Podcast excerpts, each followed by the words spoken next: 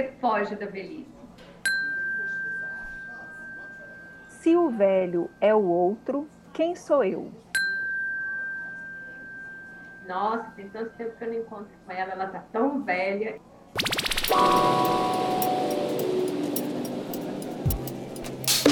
Tempo extra. Bem-vindos, eu sou Juliana Duarte. E eu sou Patrícia Catarina e esse é o nosso podcast. Ele não é jornalístico, científico, não é conversa fiada. É uma mistura de tudo isso numa conversa afiada, com histórias na primeira pessoa, causos de família, relatos por vezes tristes, mas também engraçados.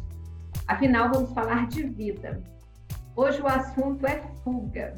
Como você foge da velhice? Será que alguém não foge? Eu fiquei pensando sobre isso. Será que eu ando fugindo da velhice? Eu não sei se eu fujo, porque eu não penso muito nisso e eu também não tenho medo de envelhecer, né? É, às vezes eu sou um aborígene, pelo menos é assim que eu me sinto quando eu falo isso, porque a grande maioria das pessoas com as quais eu convivo me chama de louco, ou então fala, ah, você fala isso porque você ainda não tem 60 anos. É, mas de fato eu não tenho medo do envelhecimento. Eu tenho medo do meu bigode de chinês. e aí eu fujo por uma questão da estética, que é uma marca de família, e eu acho que eu fico com cara de bulldog francês, assim, uma cara meio triste. É a única coisa que me incomoda, na verdade. O resto não tem um grande motivo para fugir. Mas a gente observa que a nossa sociedade já há muitos anos vem construindo uma rota de fuga, né? Que passa pela rejeição da beleza que existe na velhice, passa pela rejeição do que podemos construir, né? Nessa fase da vida que a gente está cada vez conquistando mais mais tempo para viver, com mais saúde, com mais qualidade. No episódio passado, a gente falou a respeito de que velho é o outro. E isso poderia ser uma fuga, né? Quando a gente não se reconhece velho, mas vê, nossa, tem tanto tempo que eu não encontro com ela, ela tá tão velha. Isso é uma das frases que eu ouço muito frequentemente aqui no meu convívio. E toda vez que essa, as pessoas falam isso, eu fico me perguntando, o outro deve estar tá pensando a mesma coisa a respeito dela. Só que a gente não se enxerga velho, porque todos os dias a gente está diante do espelho, né? Então a gente vai se acostumando com essa imagem. E existe na nossa sociedade um apelo estético assim muito grande, que é uma negação bem escancarada sobre a velhice, né? Assim, as palavras de ordem militar presentes nos cremes não deixam dúvida que eles enxergam o envelhecimento como um inimigo a ser combatido. Se você que está aí nos ouvindo começou a ficar incomodado com esse assunto e está querendo fugir, eu acho que talvez seja o momento de você ficar com a gente e tentar perceber um pouco mais. Porque essa não é uma angústia sua, é uma angústia de todos nós. Você não está sozinho, porque nós que gostamos de falar sobre envelhecimento também temos as nossas questões. E eu queria compartilhar com vocês uma história que tem a ver com essa construção que a gente faz tão estereotipada sobre o velho e a velhice, né? Eu cresci ouvindo a minha mãe dizer que ela não queria ficar velha porque ela não queria dar trabalho para ninguém. Isso diz muito da história dela. Ela, ela teve convívio com apenas uma avó e essa avó teve um quadro de senilidade muito cedo, deu muito trabalho para a família, e ela viu assim a avó sofrer a mãe dela sofrer. É, e ela ficou com isso, de que ela não queria. Mais tarde, o pai dela também teve a mesma doença da mãe. Ela viu esse processo gradativo aí de perda de, de memória, de autonomia. E ela criou esse estigma assim que eu vou envelhecer vou ficar dependente, vou ficar doente, isso eu não quero. Ano passado ela fez 70 anos e a gente conversando sobre o envelhecimento, ela, ai filha, eu não quero envelhecer e dar trabalho para ninguém. E eu falei, ai mãe, mas a senhora já está velha, a senhora acabou de fazer 70 anos. Quando eu falei isso, ela ficou completamente em silêncio. Não é, não é que eu tô velha mesmo? Eu falei, é, tá aí com autonomia, com independência. Nunca mais ela falou isso para mim. Eu acho que foi através da minha fala que ela percebeu que ela estava vivendo a velhice dela e não estava seguindo esse padrão que ela criou de que envelhecer e adoecer andam de mãos dadas, ou seja, eu só sou velho o dia que eu estou doente, que eu estiver doente. É, e eu quis compartilhar isso porque muitos dos nossos medos também têm a ver com a nossa experiência pessoal, né? Assim, de viver com os avós, com os pais que estão passando, às vezes, por um processo difícil de adoecimento. Mas agora eu queria saber, Ju, de você, você anda fugindo? Como é que é para você esse assunto? Eu, Paty, eu fujo. Mas fugindo um pouquinho do assunto, eu vou falar sobre um trabalho que eu li que eu achei muito legal. É, pesquisando, né, para enriquecer um pouquinho essa nossa conversa, e aí eu encontrei um trabalho de 2007, na verdade é uma TCC, um trabalho de conclusão de curso, é, do curso de psicologia em Canoas, no Sul. E o nome do trabalho é Se o Velho é o Outro, Quem Sou Eu?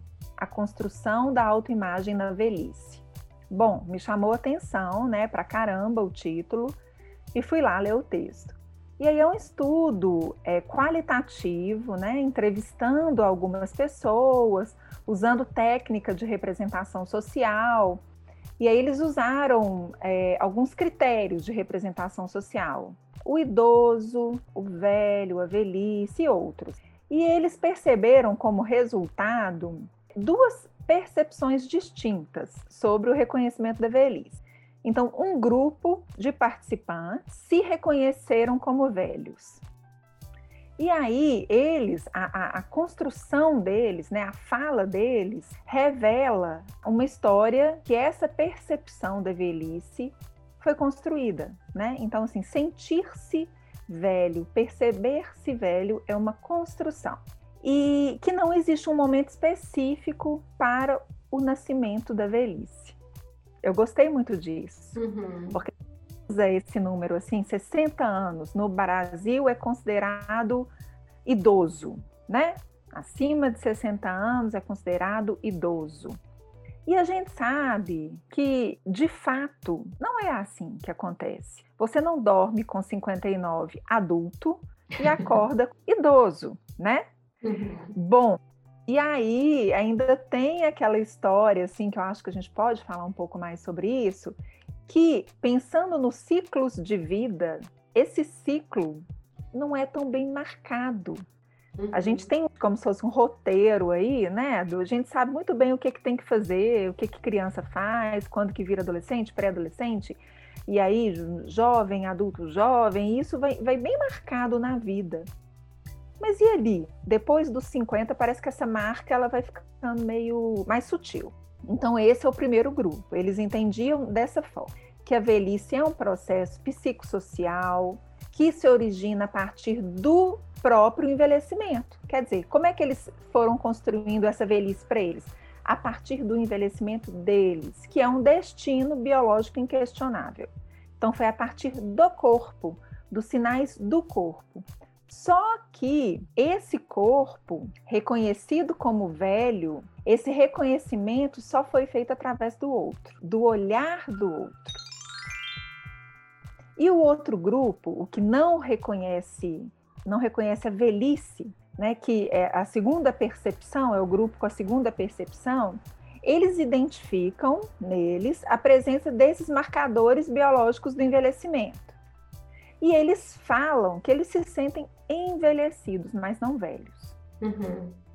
Parece que eles se comparam com eles mesmos, né? Estou uhum. mais envelhecido aos 65 do que eu estava aos 35. Mas eu sou velho? Não. Eles não conseguem ainda é, é, se ver nessa situação de velho. E os dois grupos, uma conclusão interessante é que tanto o grupo que construiu essa autoimagem e que se reconhece como velho, quanto o outro grupo que não se reconhece, toda a construção da autoimagem foi feita a partir do olhar do outro, que o reconhece ou não.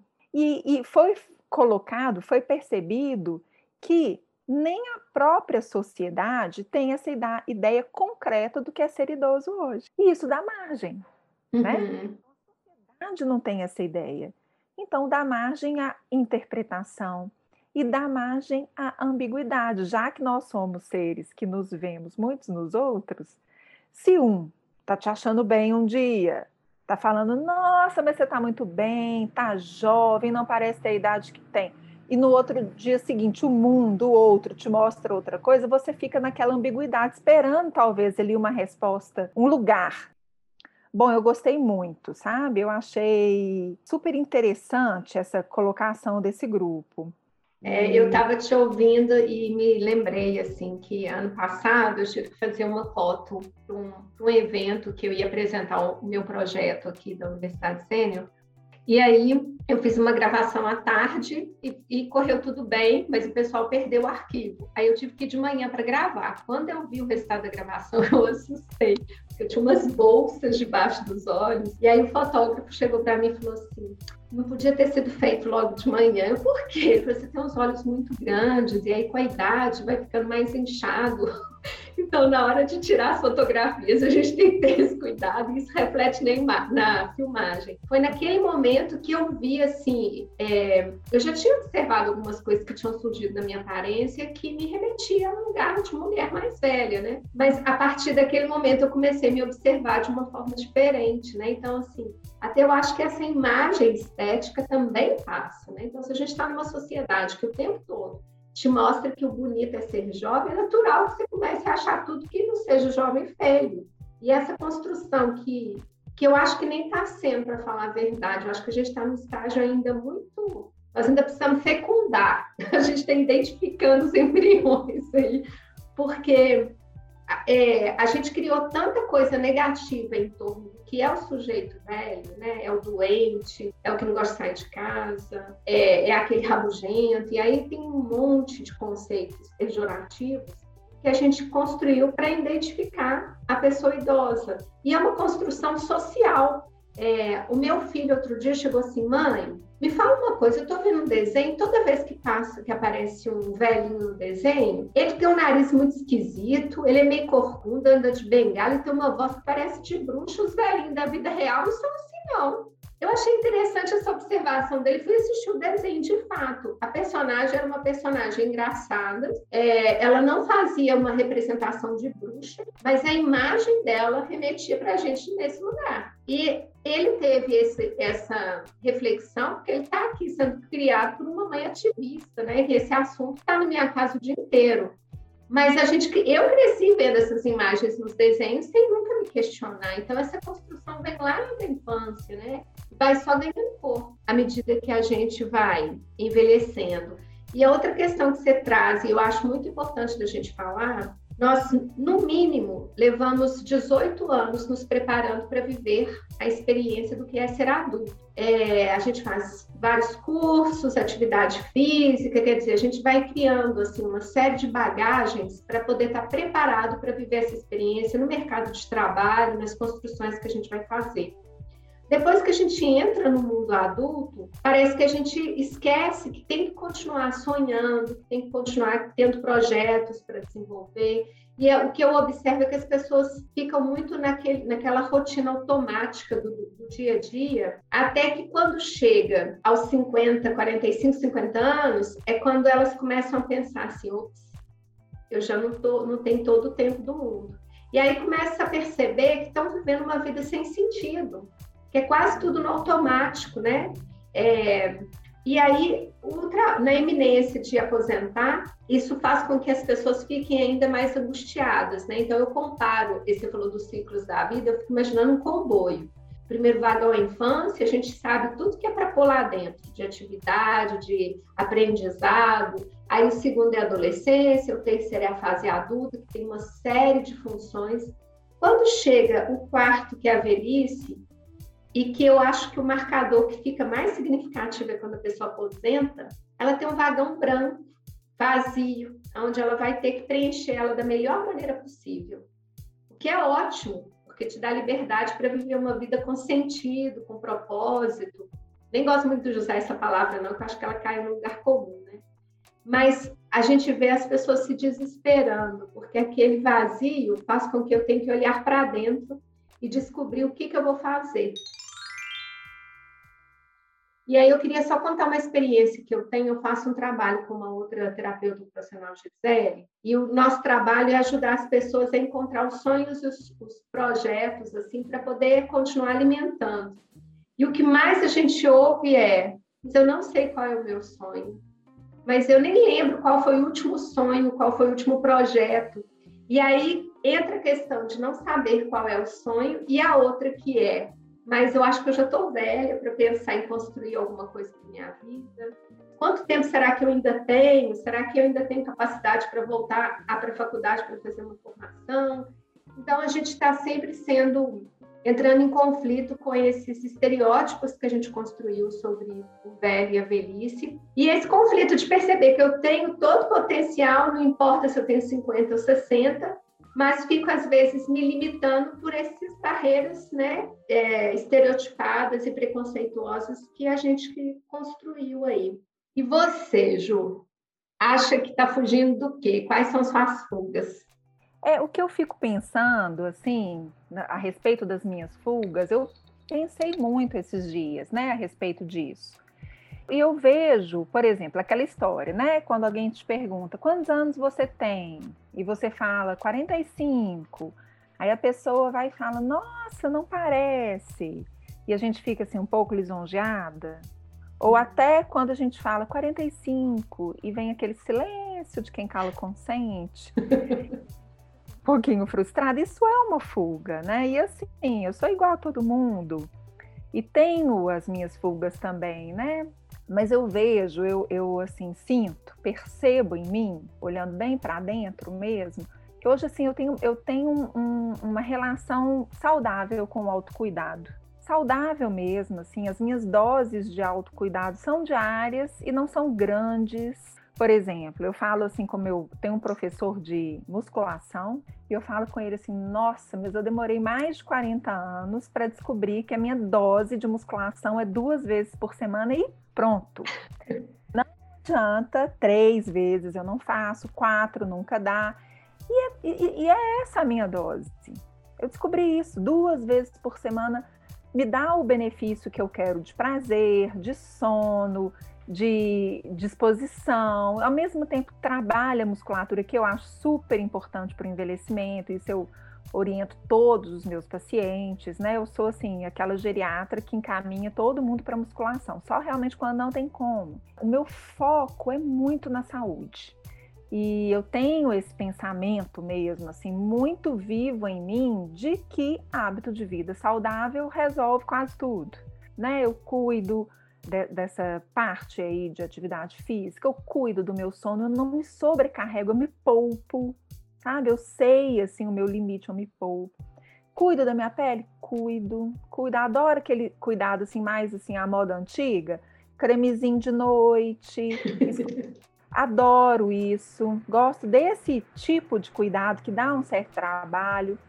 Não sou contra fazer procedimentos estéticos, botox e tal não sou contra de forma alguma, acho que a qualquer hora dessas aí vou fazer alguma coisa, mas também não me vejo gastando muito tempo, muita energia e muito dinheiro na estética pela estética. Eu, eu dou mais valor assim para investir meu tempo, meu dinheiro e minha energia nos pequenos prazeres da vida, sabe? Comer uma comidinha uhum pode tomar um vinho, viajar. Para mim faz mais sentido. E realmente, assim, eu, eu tenho essa. Em relação ao autocuidado, eu gasto uma certa energia e acredito que dessa forma eu consigo evitar muito problema, muito problema de saúde, então eu tenho esse foco na, na, na saúde mesmo. Eu estava ouvindo você falar e, e, voltando um pouquinho atrás, né? Eu vi um estudo super interessante, onde eles é, pegaram um grupo de ciclistas que não eram ciclistas profissionais, são pessoas que praticavam cinco vezes na semana o ciclismo e andavam em média 100 quilômetros na semana. Eles tinham mais ou menos entre 75 e 80 anos, esse grupo que foi avaliado. E muitos deles descobriram o prazer de andar de bicicleta aos 50. Então, tinha gente que começou jovem, tinha gente que começou mais, mais velho. Aí eles tiraram o exame de sangue deles, fizeram uma, um, acho que um exame geral de sangue e levou para o médico. Falou assim, olha, como é que está a saúde dessa pessoa? E aí o, os resultados lá da glicemia, né, triglicéridos, tudo, nota maravilhosa, a pessoa está ótima, muito saudável. E aí eles perguntavam assim, quantos anos você, você daria para essa pessoa se fosse por, pelo exame avaliado a idade? E eles falaram sempre entre 25, 20 e 25 anos, e eram pessoas de 75 e 80 anos. Então, é outra questão, né? Assim, se a gente também ficar pegando essa questão da saúde e doença, como a gente costuma ver as pessoas associando, esse grupo ia dar onde? Porque eles estavam com o corpo envelhecido, mas tinham uma saúde é, equilibrada, porque eles cuidaram desde o início, eram pessoas que praticavam com regularidade exercício, tinham uma alimentação por iniciativa própria, eles tinham uma alimentação muito mais equilibrada do que a maioria das outras, não fumavam. Então, assim, a gente percebe que tem tendo um investimento no autocuidado que passa por essas questões, você consegue ter um corpo saudável que vai responder às suas necessidades, independente da idade que você tem, né? O importante é a gente se sentir bem. E essa construção vai ficando mais complicada de ser feita, né? É, eu, por exemplo, Paty, eu gosto muito de andar, né? Adoro, assim, andar, andar muito, né? Fazer trekking, essas coisas. Eu já fiz um trekking há 10 anos atrás, até para o acampamento base do Everest, assim, aqueles trekkings de 15 dias de duração. Então, assim, uma coisa que, por exemplo, para mim faz um sentido muito grande e que eu penso nisso muito na minha musculação é economizar joelho. Uhum. Eu falo assim, uhum. pensam muito em economizar dinheiro, né, em criar um bom capital financeiro para o futuro. Mas o nosso capital de saúde também, a gente tem que pensar nele o tempo inteiro. Né? Uhum. Qual é o saúde que eu preciso ter para eu conseguir continuar fazendo as coisas que me dão prazer? Para mim, eu tenho muita clareza que o joelho precisa ser economizado. Como? Fortalecendo coxa. Então, assim, a gente precisa fortalecer coxa. É para ficar ali esteticamente bem? Não, gente. É porque se a gente quer andar muito na vida, se a gente pensa em manter esse, esse tipo de independência, a gente precisa cuidar disso. Se você quer, por exemplo, igual eu sempre, eu penso muito nisso, né? Eu quero precisar usar o mínimo de medicamentos possíveis, pelo menos para as doenças que eu posso evitar. 50% da saúde é construção, 50% é genética e outras coisas que às vezes acontecem na vida que não estava ali, né? Imprevisível, uhum. a gente não sabe. Mas se a gente puder evitar o que é evitável, né? As doenças mais inflamatórias, ali, hipertensão, diabetes, com bons hábitos. Então, assim, eu acho que é muito legal a gente pensar nisso, né? O que a gente quer para a gente poder ter esse autocuidado. Bom, mas eu acho que a gente está começando a falar muito do tema autocuidado e estamos fugindo, fugindo, da. Tá vendo? É uma né? fuga.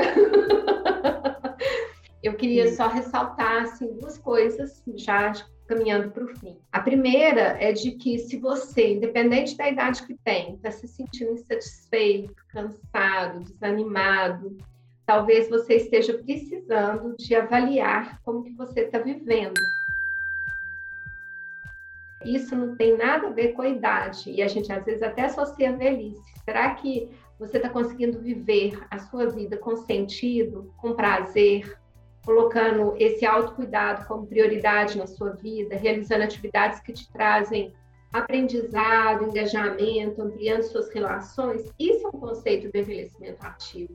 E a gente associa sempre aos velhinhos, e não é, é para todo mundo, é para criança até o envelhecer, a gente tem que estar atento a isso, porque isso faz parte do nosso, é o nosso investimento para ter uma vida boa em qualquer idade, né? E aí tem um, um, um termo que eu achei muito interessante, é, é, um conceito japonês que ensina a beleza natural perecível, mutável e imperfeita de tudo que nos rodeia em vez da gente ficar buscando aquela beleza perfeita, padronizada, né? Ele vem nos mostrar a beleza que existe na imperfeição e no incompleto.